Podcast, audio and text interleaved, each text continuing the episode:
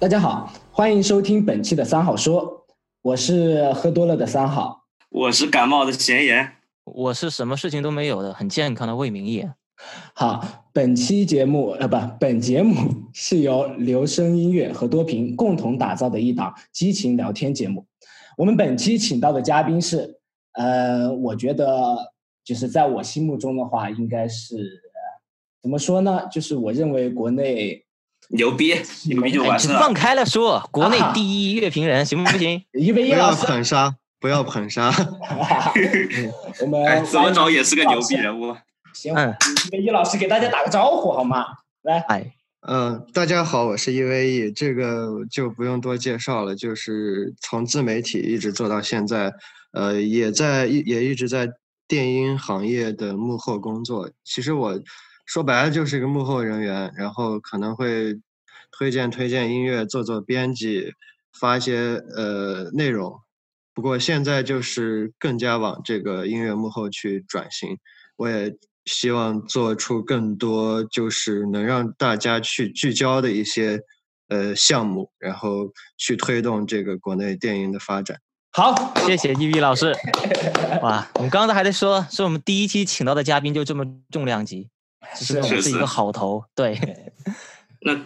哥对于这个国内这个电子音乐圈的未来，也是同样持乐观态度的嘛？因为感觉其实你对于你自己的这个人生的规划，其实还是挺乐观的，会一直不断的在这同一条路上前行。我肯定不能说是一个片面的呃乐观，呃对自己从事和这个投身的事情上，我其实一直都是一个。个人状态，我有点展袒露心声的说，就是，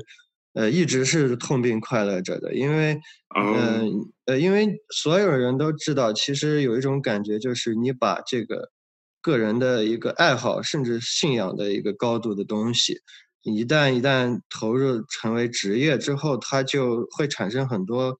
呃，内心矛盾的，包括一些现实跟你的这个心理追求，它所。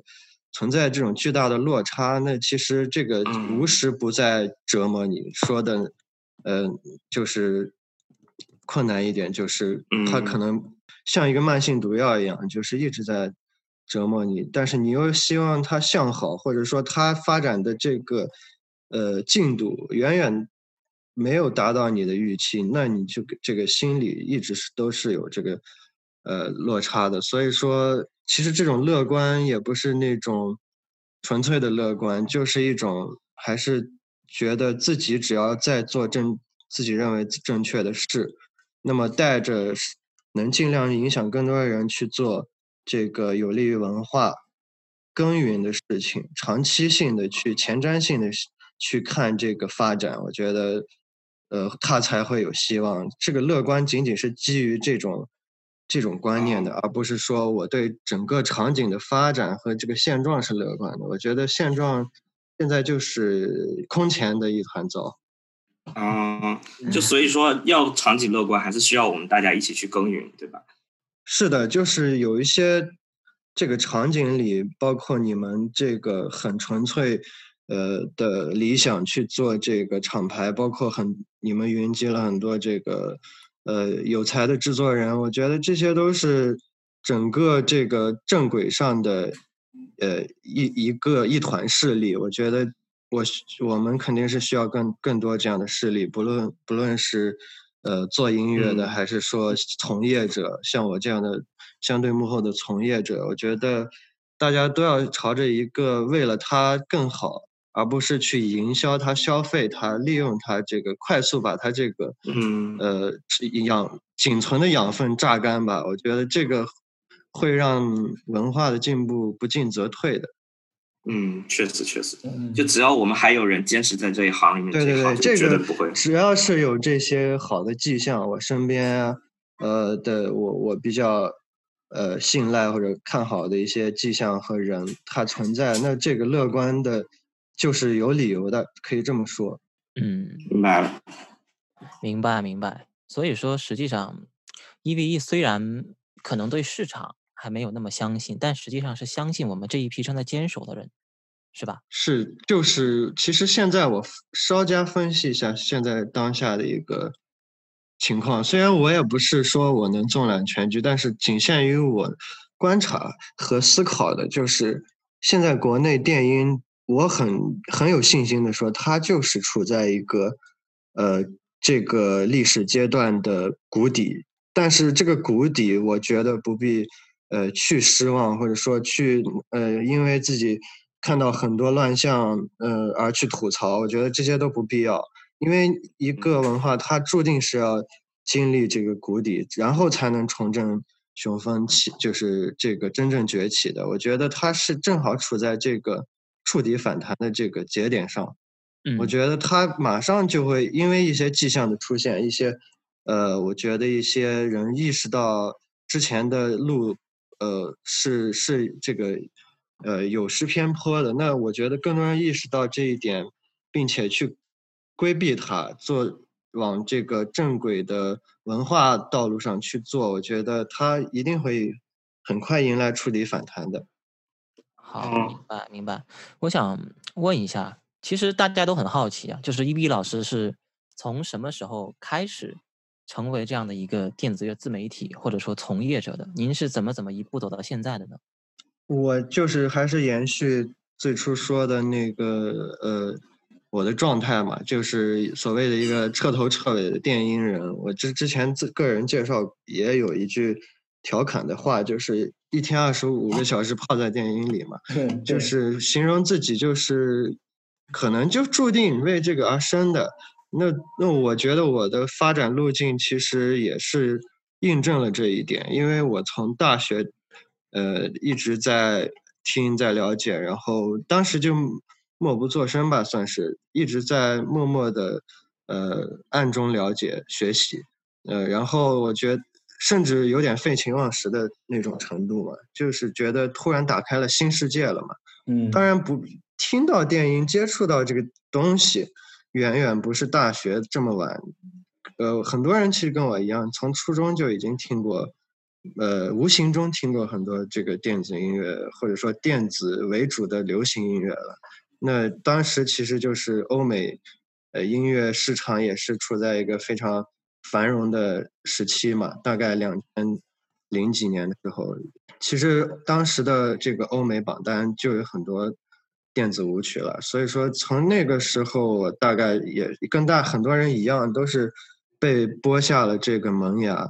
呃。我我的我说我直接明说了我的这个，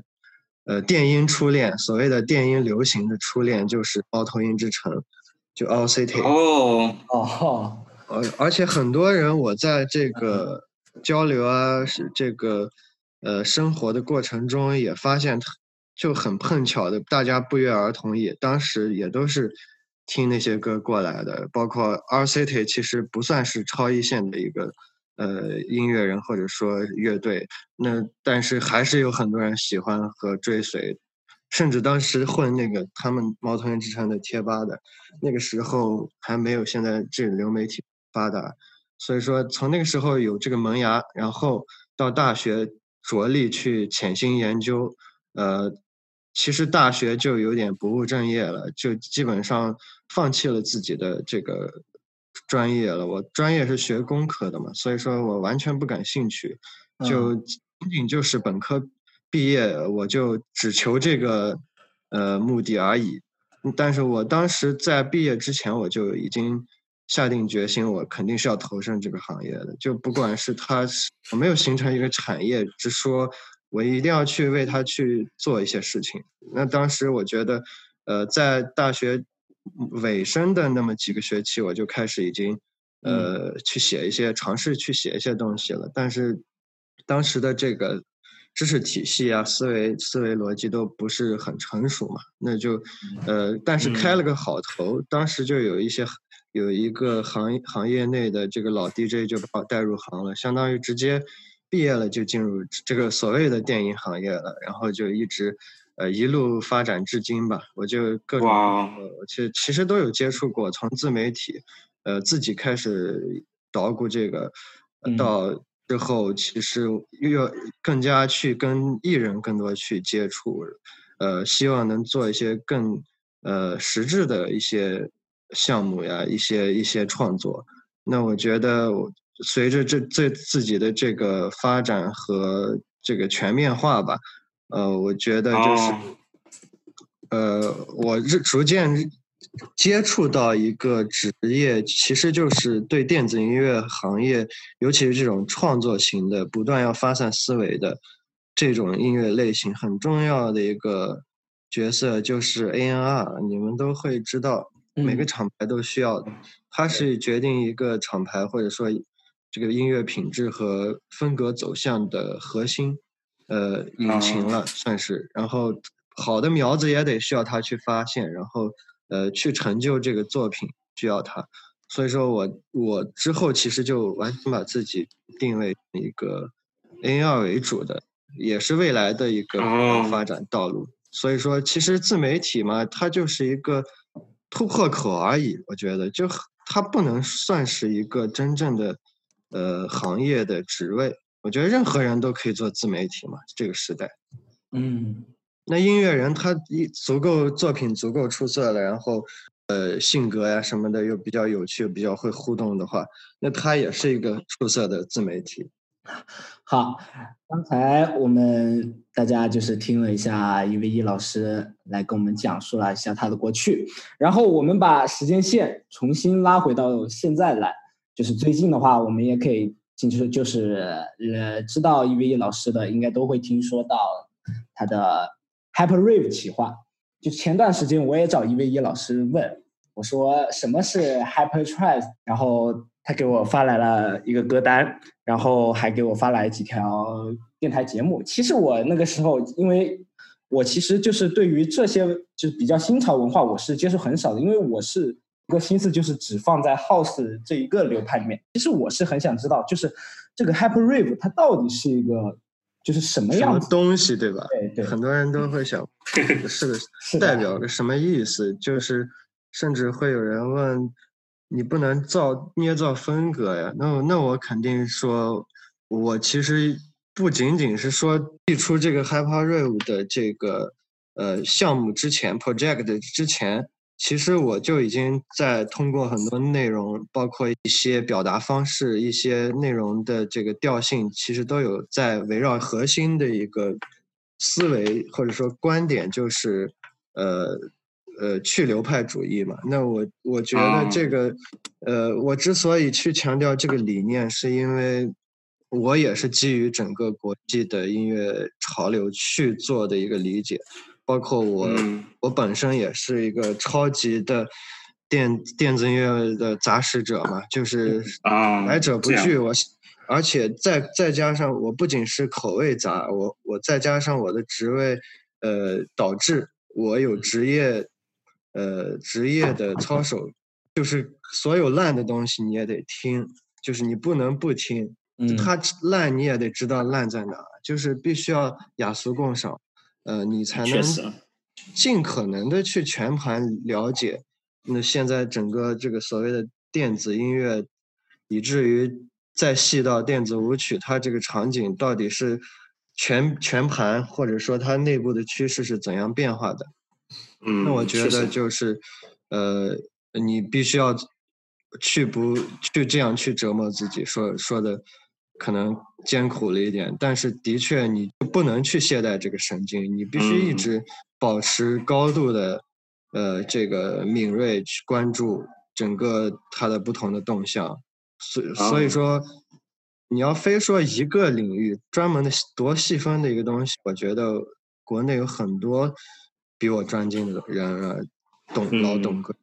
但是我觉得你真正要为这个行业或者说这个文化，它的这个，毕竟电影电音也是一门艺术嘛，那你就得去寻找它的未来的一个趋势和方向。那我觉得未来的趋势就不是一个内卷的趋势，就是你不是一个所谓的做一种 genre，然后按照它的格式去那种。不断的复制，我觉得未来一定不会这样的，就是而是各种风格元素大融合。那其实去流派主义就是表达这么一个意思在里边。然后不仅仅是电音啊，你可以看到很多流行音乐、嘻哈、R&B 什么的，全都在各种去破解之前的一些融合，对解构，包括现在其实游移在呃这个前卫电子音乐和流行之间有个叫艺术流行的 art pop。它就是很很好的一个代表，就是当下的一个趋势。虽然说它还是很独立、很小众的一个门类，但是这种趋势你不能忽视，因为你可以找到例子呀。就比如说，我举一个艺人，嗯，F.K. Twigs 这个 Art Pop 的艺人顶流了，已经，他不比 The Weeknd 的热度低，甚至可能未来会，本来他的这个专业能力可能就很强，然后未来的。这个也是属于他的，我可以这么说。然后再加上 hip hop，其实两三年前就已经在外网这个井喷了。对，嗯，尤其更更考虑到这个互联网趋势嘛，越来越发达。其实现在所有音乐互联网面貌也在不断增强，hip hop 就是一个纯粹哺育和诞生于互联网的这么一个东西。当然。这个混杂和融合早就有了，只是 Spotify 这个平台给它做了个命命名而已，就是标志性的它诞生了。然后再加上之后请来了大咖，像 Lady Gaga 这样去作为主编歌单，足以去证明很多问题。呃，甚至那个歌单还有包括中国人的作品，所以说就是很多人其实，呃，我觉得都在关注这个潮流趋势，并且甚至有。呃，我刚提到不错的制作人都已经都已经被这种级量级的呃这个歌手选到这个精选里作为官方出品，所以说未来就不是一个呃呃内卷或者说格式化的时代，它就是一个多元化的呃呃万物这个都能都能焕发出活力的所谓的元宇宙呢，其实就是元宇宙的一个思维。可以可以意识，所所以说用一句话总结就是 hyper 这个概念其实就是融合，对吗？呃，简单可以这么去表述，但是它原它的意义肯定远不是一个融合这么一个单维的东东西能够定义的。其实融合还有一个比较贬义的词是叫裁缝嘛，音乐裁缝嘛。那那我至少肯定失败的。就是说，你失败的融合是裁缝，但是你出色的融合你会变成 hyper。我是这样去的，就是不就是说，它不是一个你可以去明文规定或用数字化呃规定的一个一个名词，它更不是一种风格，嗯，它就是一种制作理念。呃，就是其实有点那种 think outside the box 的那种感觉，就是不被这个规矩所限制，这种在。在最高层次的一种创新，是可以这样理解。嗯，是，就是鼓励你，呃，围绕你自己所擅长的那个点，再再去汲取不同的东西去发散，然后，然后不同人做出来的东西依然是各不相同，依然很有各自的个性的。这个不是说所有人都开始融合或者创新，或者是这个各种多元主义出来的东西会更像，这个绝对。是不是会更像，而是会更加凸显每个人的个性和他的想象力的创造力，是能有那种绝对个性的感觉啊！是你你的东西就是你的，它不会被所谓的一个一个 genre 去去框定啊。就其实，其实我感觉就是 E V E 来做这个 Hyper 的这一方面，包括宣传 Hyper 这些思想，其实跟大众眼里的 E V E 以前的这种乐评人的形象是有很大区别。因为其实很多人认为乐评人就是在评论说这是哪个风格，这是对对对对，我觉得不矛盾。对，我觉得其实你去思考一下也不矛盾。就呃，我我我可能会总结为两个原因，一个是。当时还没有说这样一个有这么样一个苗头，或者说就整个全球互联网，呃，不约而同的有这样的趋势出现。我觉得当时本来就是一个非常大家按部就班的一个状态。那我觉得当时不同的 house 呀、techno，还有 EDM 里边也有不同的这个风格门类。我觉得当时就是一个那样的状态，呃，是合理的。然后去告诉大家。或者说分享，呃，这种这种 genre 它有什么特点？它是怎么规定的？它的这个甚至到具体的 BPM 呀，它的这个音色都是怎样，甚至都是有比较具体的规定的。那现在其实我除了国内，它这个电音场景有在在经历一个触底反弹的阶段，呃，我觉得整个全球音乐趋势也在经历一个转型蜕变期，就是说这个整个制作思维的一个一个颠覆，嗯，或者说一个一个一个进化，它就不再去围绕专门一个 genre 应该呃遵循怎样的这个条条框框去做了，而是去鼓励这种发散思维。呃，我觉得这个跟趋势也是我提到的趋势有关。当时我觉得不同的时期就应该去传递不同的信息。我觉得当时就是一个比较规矩的年代。那现在我觉得大家思维有点被解放了，那就应该更更鼓励这种发散思维，有新的风貌了。那哥能不能为大家就是介绍一下我们这次搞的这个 Hyper Rave 的企划嘞？就给大家听众介绍一下。呃，介绍的话，我肯因为现在呃，专辑我是现在是跟内部定的，呃，我现在我们采访是八月五号嘛，那我定的宣传周期是已经是在呃下一周，就是从下周八号到十四号，这为期整个一周，一直持续到下下周可能会决定发行的时间，就是啊，呃，在这个月接近月底的时候嘛。那我可能现在就只能透露一点模糊的 信息，呃，就我我们到时候可能十五号的时候会把这这个发出去，我们就可能月中月底的时候会发，所以其实可以多透露一点是没有关系。十五号的话，呃，那还好，就是十五号我是我应该已就已经十五号的时候我已经是呃通过视频短视频的一些 preview，呃，应该会透露透露出。几几个东西，对几个片段，然后包括我也会利用这个，我有一个专门打 hyper 呃趋向的一个 set 叫妍希，就是我之前已经做过两次的，并且已经有几十万播放，我觉得这个还挺意外的，因为毕竟它还说白了有点亚的东西，但但是播放量居然。比很多就是长期有他的这个认知基础的风格，呃，或者说 set 的编排方式还要呃热门，我还是挺意外的。所以说我更印证了我对他的一个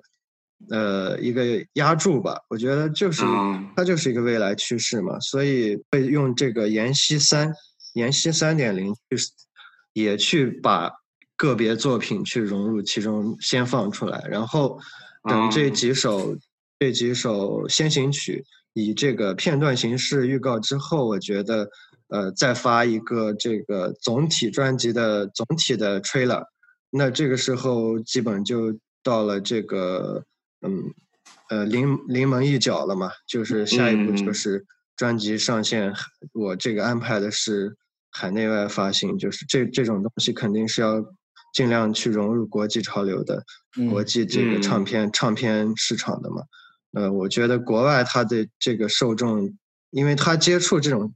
所谓的 hyper 思维，或者说这种发散的一些前卫的制作手法理念，他们这帮受众其实还是更早和更多的。那我觉得国外也会呃注意到这一点，就至少中国，我觉得中国它没有比国际这个思潮落后。它也有自己，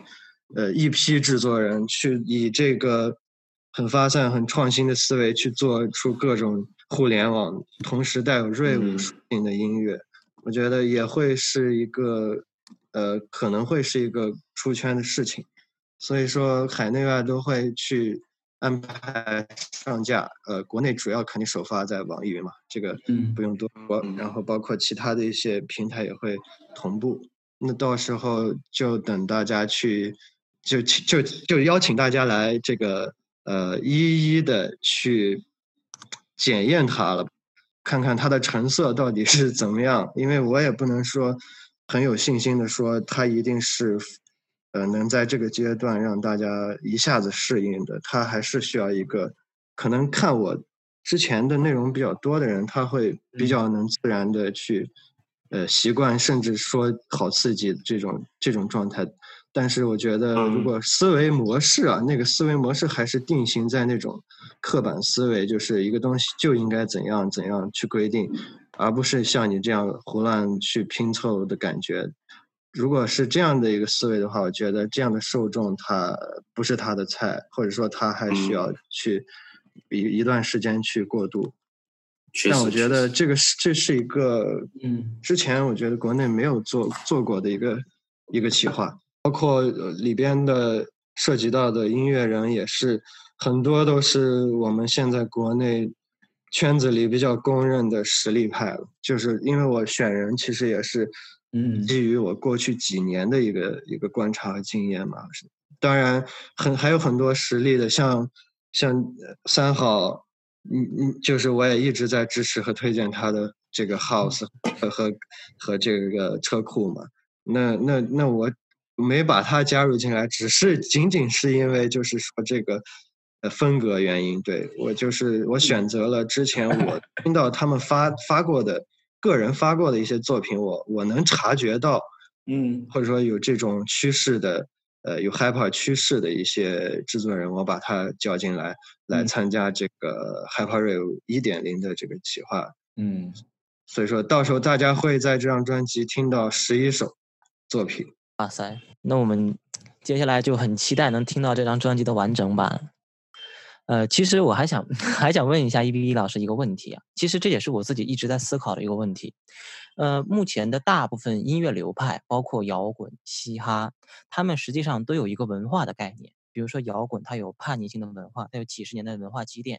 而嘻哈呢，也跟它一些什么底层的。黑人文化呀，以及他们的一些反叛的概念有关，但是电子音乐它可能一方面是因为时间比较早，另一方面是它本身是一个过于融合的一个流派，所以说摇滚音乐一直没有一个很明显的文化符号。那么 Hyper 是不是 EVE 老师眼中的电子音乐的文化符号呢？因为 Hyper 它应该不仅仅指的是一种音乐风格，它应该更加融合了一些网络迷音以及各种各样的一些。嗯，网络或者说像刚才您您提到的一个词嘛，元宇宙，或者说类似于一个随着新的数字化信息时代发展而诞生出来的一个艺术概念，而这个艺术概念刚好可以和电子音乐相融合，形成出一种新的，孕育出一种新的文化。这是不是 E.V 老师目前所相信的，或者说您试图去把它去展现给国内大众的？我觉得你你已经就是说很懂了，你 你已经把要要点都概括到已经入门了，就是 呃，你可以说电子音乐它它确实这个定义本来就一直很有争论嘛，它你不能说呃呃，你不像嘻哈，或者说它的这个朋克，呃，包括乡村爵士，它都有自己的这个。特定的圈层和时代背景，以及这个他们呃做出这种艺术形态、这种风格的他的这个立场，他的这个包括地域、他的民族，包括那个牙买加那边有雷鬼传出来，导致影响世界文化的，就是说他们都有一个时间和这个地域性，甚至是这个宗教。民俗都在里边去决定这个特定的风格，但是电子音乐你刚提到它就是好像找不出一个非常能够涵盖所有的一个呃文化符号去代表，呃也是我我的分析之下也是因为它呃本来就是一个技术，它不是一个所谓的真正的文化，它它是一个技术核心。你那你就是所有的其他我刚提到的那些音乐门类，它都可以电子化嘛？这个是一个必然的必然的趋势。那现在你像很多呃独立电子、独立独立的摇滚，其实它都是已经非常电子化。所以说，呃，就是首先我们不应该说必须要为这个所谓的电子音乐找到一个文化符号。也不应该去把电子音乐跟其他那些门类去等量齐观，我觉得本来就是不同性质的东西。嗯然后，呃，电子音乐它呃，其实你宏观上去看没有文化符号，但是你去细分，那现在我觉得这你刚才也继续提到的这个 hyper，它是一股潮流，它是一股新的潮流。呃，每当有新的浪潮或者说这个思潮出现，嗯，都会呃引引起非常大的争议的，因为大家它没有根基啊，它是几乎就是从零孕育出来，并且脱离了这个传统，呃，人们传统的听觉习惯和这个编曲方式的呃一个东西，那大家会有这个不适应，甚至排斥。那那这种历史上的这个浪潮运动，它都是经历这么一个一开一开始的受质疑期，然后才通过内部不断的这个思想的迭代，然后这个内容的丰盛，就通过这种专辑的形式，以这种实打实的东西去不断去丰富它。其实这个每发一张优质的作品。是专辑啊什么的，甚至一些艺术创作衍生的创作，其实都是在这个定义它的过程中。就我们不需要去现在非要去定义它是一个什么东西，但是只要是一帮有才有创作呃思想的人物，他会不断去让这个文化茁壮成长。嗯，那为什么我说 EDM 就 EDM 拿最近的东西说，EDM 就是零九年左右。David Guetta 在美国市场发很多跟巨星歌手合作的歌，呃，兴起的一个，那他一直到这两年开始衰落。其实 EDM 从头到尾都没有形成一种文化，它它可能仅仅就停在了一个符号，而没有沉淀出文化。所以说它是，呃，它只只是昙花一现，就是它没有这个真正沉淀下来的东西去延续下去。嗯嗯，就我刚说的，去代表一个圈层，它的这个意识形态，你你一点不到什么意识形态的，都是一些呃一些商业的这个可能会有品牌会注意到，投资方会注意到，一波风过去就完，投资方又会像其他他觉得有潜力的东西上，然后很多 EDM 的受众他也是比较小白和。呃，浅层的嘛，那他对这个电音深深入的文化肯定也是缺乏理解的。所以说，你可以你可以去定性说，像 EDM 这样的东西，嗯，我不从优劣去去去评判它，它也有它很多优质的作品。但是你从一个文化角度，你所所提到的这个命题文化符号角度，它远远没有上升到这个层面。所以说，我觉得你刚刚最后说到的互联网生态这个问题。我觉得现在它就是，呃，最值得被看好的一种发展未来发展趋势。因为你现在呃处处都在提元宇宙嘛，但是元宇宙其实离我们还有非常遥远的距离。呃，人们其实就是呃从这个呃现实世界向这个数字世界转化的一个过程，它一定是呃依然也是伴随很多艰难险阻、跌宕起伏的。那我觉得这 hyper 这个这个趋向的这类音乐，呃呃，我觉得它可以作为这个一种其中一种艺术形态的表现，而不是说去去把自己提提升到去去这个成为成为这个未来和呃成为一种文化符号。我觉得它会是这个万千呃形态呀动向人类的社群的一些。呃，变化它只是其中的一条分支。我觉得我们既然在这个方面是专业的，我们就可以利用这个呃整个国际和社会的思潮以及互联网它的这个趋势去做它这个场景和时代背景的东西。那我其实说了蛮多，就是一直串下来到现在。嗯嗯，只是大概的一个思路。就其实 Hyper 它是具有一个这个包容性的，那这个包容性其实实际上就是跟互联网现在所具有的这种呃生态或者说意识形态其实是非常相似的。对对对，它其实就是反映现在一一大堆这个互联网，呃，所谓网民、网虫、冲浪的人。呃，以及混杂着各种迷迷音，呃，一一些梗啊的存在，以及这个很多比较可能亚文化的人群，他这个需要一些共鸣和主流的表达的载体，我觉得它都聚拢到这上面，呃，会成为一种文化现象，我觉得。嗯，嗯，所以它它其实表面上来看，虽然是把每个人分成具各种具有不同个性的个体，但实际上它是把所有人都拧成一股绳上了，就是这种包容性、这种团结性，所以它才能成为一个文化符号，而不是像 EDM 一样仅仅停留在一个消费符号。嗯，是，就是它会有这一个区别，它的嗯它嗯的那个人群它是有一致性的，呃，他也会有自己的这个生活状态的很多相似之处，然后大家嗯。因为因为可能还是起回到那个三观问题，他们就呃本身就比较喜欢标新立异吧，这啊，但是他们也是也是不喜欢被束缚的一群人，呃，因为互联网它本来就是个信息大爆炸的一个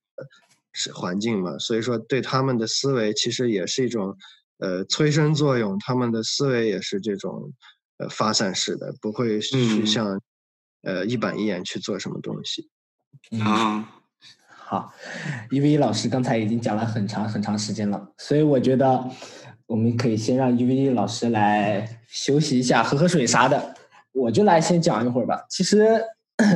就是我的话，嗯，因为我不是一直也是做 house 嘛，所以说的话，就是在就是听这些就是最近一些能够比较流行的一些词汇啊，或者是什么。其实到我这里来说的话，我并没有就是明显感受到有关于它的一个信号是什么，或者说它对我的影响是什么。但是当我回顾到我自己的音乐创作中的时候，但是我就嗯发现这个因素的话，其实已经是存在的了。比如说，就是呃，无形中就已经就藏在你的音乐中了。融入进去了，就是开始各种吸收。在那个呃也是流声唱片发的那张专辑里面，就里面有一首就是呃歌名我自己都忘了，它主要就是一个就是呃三零三那种 bass line 的那一首，我自己就是挺喜欢那一首的。其实从那个上面的话，我就已经发现了，就是我对于这个 house 这一个本来是很具有城市化体系的一个东西的话，一个呃莫名其妙的转变吧。就是说，包括就是来到创作里面的话，就是可能以前吧，以前的那种创作状态就是啊，比如说我先想好啊，我大概想写一个什么风格，比如说我想写 tech house，呃，然后我听一些 tech house，然后我大概的对吧，把你这个格式，嗯、拿过来，我自己对应一下，然后把里面一些该有的元素啊，我全部往里面一套的话啊，它就是一首 tech house 的作品。但是现在来说的话，就是莫名其妙的，就是呃，我的话就是现在开始就是思考有关于就是音乐本质的东西，而而是去就是啊、不是，而是就是去就是怎么说呢？人人本主义，就是把音乐作为一个载体这样子。呃，思思想动机的，他就不是为了去做这种风格，你嗯可能就是想想去做自己呃设想象中的那种音乐，它不是一个格式。对对对对对，所以说嗯嗯，你刚才说的那首歌是哪首歌啊？能不能找出来它的名字？我好好奇哦。啊，我我去看一下啊嗯，啊，给给你朗诵一下你的名字：莫妮卡、福特加、马天尼、朗姆可乐、莫斯科罗。哦哦，那个那那个 EP 嗯嗯啊，那个饮料的 EP 对吧？我啊，当时饮料对，印象蛮深的。嗯，朗姆可乐啊，魏老师啊，哦，原来是朗姆可乐啊。对，对我也不知道，我也不知道它到底应该是个什么风格，所以说我就说啊，差不多了吧，应该是个 house。啊，这其实就跟那个文艺复兴很像。其实文艺复兴当时就是提倡了一个人本主义。其实，在这个 hyper 的遵浪潮里面从遵从你的内心。对对对，就是还是音乐，就是它作为一个工具性的东西，最终还是要表现出来的是人的本质，人的这些思想和灵魂。对，其实我还有一个就是就是一个感想，就是说像这个互联网这些包容精神啊，其实呃在跟电音就是一直都是呃相融合的。像当初啊，像 house 啊这些音乐出现的时候，其实很大程度上也都是这些呃非常具有包容性，像什么 LGBT 群体啊、黑人群体啊，包括像一些呃牙买加这些，像刚刚因为提到的，其实都是由他们自己组织起来的一些社会边缘人士。其实他也是提倡这种包容性。对，所以他其实从其实你的确你点到一个非常核心的思这个观念，就是你虽然看 原来的东西，它也是呃比较格式，可能现在互联网发达了，它比较发散，但你从更历史脉络的一个角度去看，它其实还是一致的，它还是有一致性的，就是当时它也是为了包容，其实现在依然也是为了包容。然后，呃，由去建设这个生态和文化，以及迸发出更多灵感的这个社群，也都是至少不是呃社会上的顶层人士，就是他他可能会有一些呃本来他这个就喜欢的东西就就是比较非主流的，呃，然后亚文化呃网网上会滋生很多这个这个各种各样的新的思想，然后一些迷因。他们接触到的都不是主流，所以说他们这个所谓的亚文化就是泛指这个，呃，不被主流承认的这么一个圈层。那其实就是他们也是，呃，通过这种东西抱团，呃，去创作属于他们内心共鸣的东西载体。那我觉得跟最初的哪怕是 House 刚诞生，呃，然后各种当时的那种风格。百花齐放，它各有各的圈层，呃，聚拢人群。我觉得这还是异曲同工的，就像闲言说的那样。对对对，所以就其实互联网跟电音，他们就是就是在天生的形态上面，就是呃具有这个相似度，所以他们才会靠在一起。嗯，我觉得它就是一个就是应运而生的一个东西，就是互联网，它跟电子音像就是那种。像一个像一对量子一样的纠缠，它就注定要注定要不断的互相的去促进。啊，确实确实。呃，我就就刚才既然说到了一些 hyper，它和元宇宙或者说和互联网网络目前的这个生态和环环境息息相关，那么实际上和元宇宙就是推动元宇宙进程的一个很明显的技术就是区块链技术。随着区块链技术的发展，我们已经看到它对音乐产业，呃，出现了一些新的东西，比如说 NFT 发行，对对对，比如说 NFT，或者接下来可能还会出现更多的、更多的，比如说艺人 NFT，或者说各种各样的一些新兴、新兴事物的，可能会对音乐产业造成影响的东西。我不知道 EVE 老师对于 Web 三点零出现之后的音乐产业变化。有一个什么样的预测，或者说电子音乐的产业会不会受到 Web 三点零的影响而发生一些显著的改变？如果改变，会变成什么样子呢？呃，我我看我其实有看过一些，先不说电子音乐，它 Web 三点零时代，它整它对整个音乐行业、音乐整个全球音音乐产业，其实很多这个专业人士啊，一些媒体，它其实都是。呃，看衰的，就是他反倒不是利于一这个，我们刚那么乐观的去去畅想他有多有多去鼓励大家去呃发散自己的创作，表达自己的个性。我觉得从目前整个很多权威人士以及一些评析的这个这个文章来看，他反倒是对 Web Web 三点零对这个整个音乐行业的。影响是弊大于利的，在我看来是这样。那我其实，呃，因为我我也不是研究产业的嘛，那个有点太体系太大了。然后，呃，我只是从我的观察去去表去给大家分享这些这样的讯息，就是国际和国内一些行内的声音，其实并并不看好这个 Web 三点零。以及区块链对音乐的影响，因为我我加上我个人理解，其实是有道理的。因为音乐它是一个很，在我看来是一个高维的东西，它不是一个呃需要你一个一个模型去去左右的东西，它是一个非常讲究意识的，呃精神的。它不直观，它对对，你不能去通过某样东西去框定和。呃，去规定它的规则，然后去压抑压抑它的这个创作的苗头。我觉得任何灵感灵感也是高维的，就是人他不为什么艺术家会会分高下呢？就是嗯，他的灵感的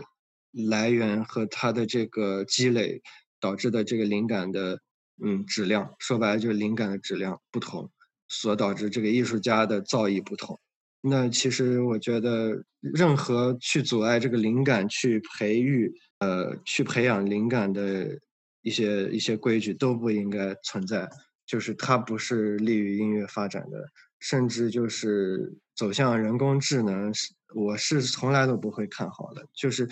呃，音乐它可以去融入元宇宙，像我刚刚那样说的，鼓励大家去发散自己。但是，呃，你如果再去陷入一个死循环，就是重蹈覆辙一样的感觉，它又变成一个现实世界的一个复刻了。嗯，这就相当于你又给会给这个一些音乐。呃，以及音乐这个门类，这这门艺术赋予很多这个